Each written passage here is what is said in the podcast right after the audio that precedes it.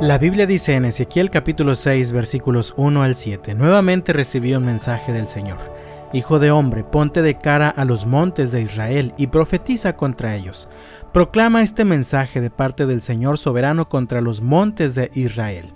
Esto dice el Señor soberano a los montes y a las colinas, a los barrancos y a los valles. Estoy por provocar guerra contra ustedes y aplastaré sus santuarios paganos. Todos sus altares serán demolidos y sus lugares de culto quedarán destruidos. Mataré a la gente delante de sus ídolos. Arrojaré los cadáveres delante de sus ídolos y desparramaré sus huesos alrededor de sus altares.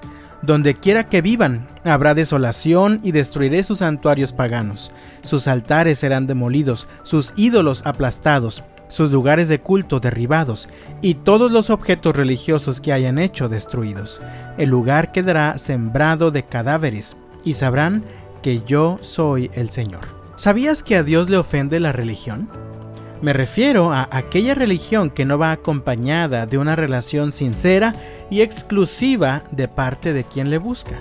El pueblo del Señor se había vuelto muy religioso, habían llenado su territorio de santuarios, de altares y lugares de culto a una amplia variedad de dioses que ellos habían adoptado de las culturas de las naciones vecinas.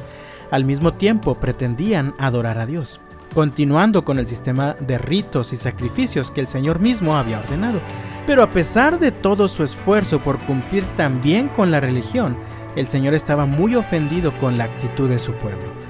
Por esta razón Él les dice, estoy por provocar guerra contra ustedes. Voy a destruir todos sus santuarios paganos, voy a demoler todos sus altares y todos los lugares de culto que han construido por todo el territorio quedarán hechos polvo.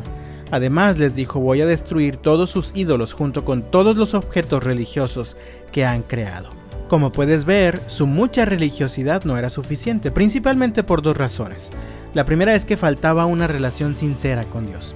Ellos eran muy religiosos, pero su corazón estaba apartado de Dios. No había sinceridad en sus acciones. Practicaban la religión por costumbre, solamente querían aparentar o cumplir con los ritos visibles externos, pero en su interior su corazón estaba totalmente apartado del Señor. Los seres humanos tendemos a darle mucho más importancia a lo exterior, a lo que otros pueden ver, y descuidamos el interior, la esencia.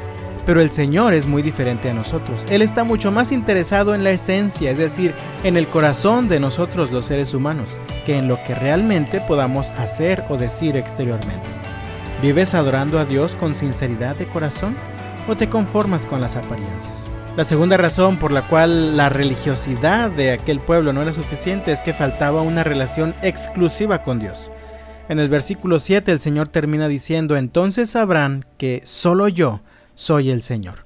El Señor usa la figura del matrimonio para que aprendamos la clase de relación que Él espera con cada uno de nosotros.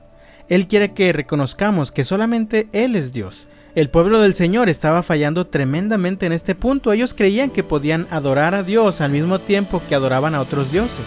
De hecho, habían profanado horriblemente el templo del Señor, llenándolo de ídolos, de pinturas de seres extraños y una doble moral detestable a los ojos de Dios.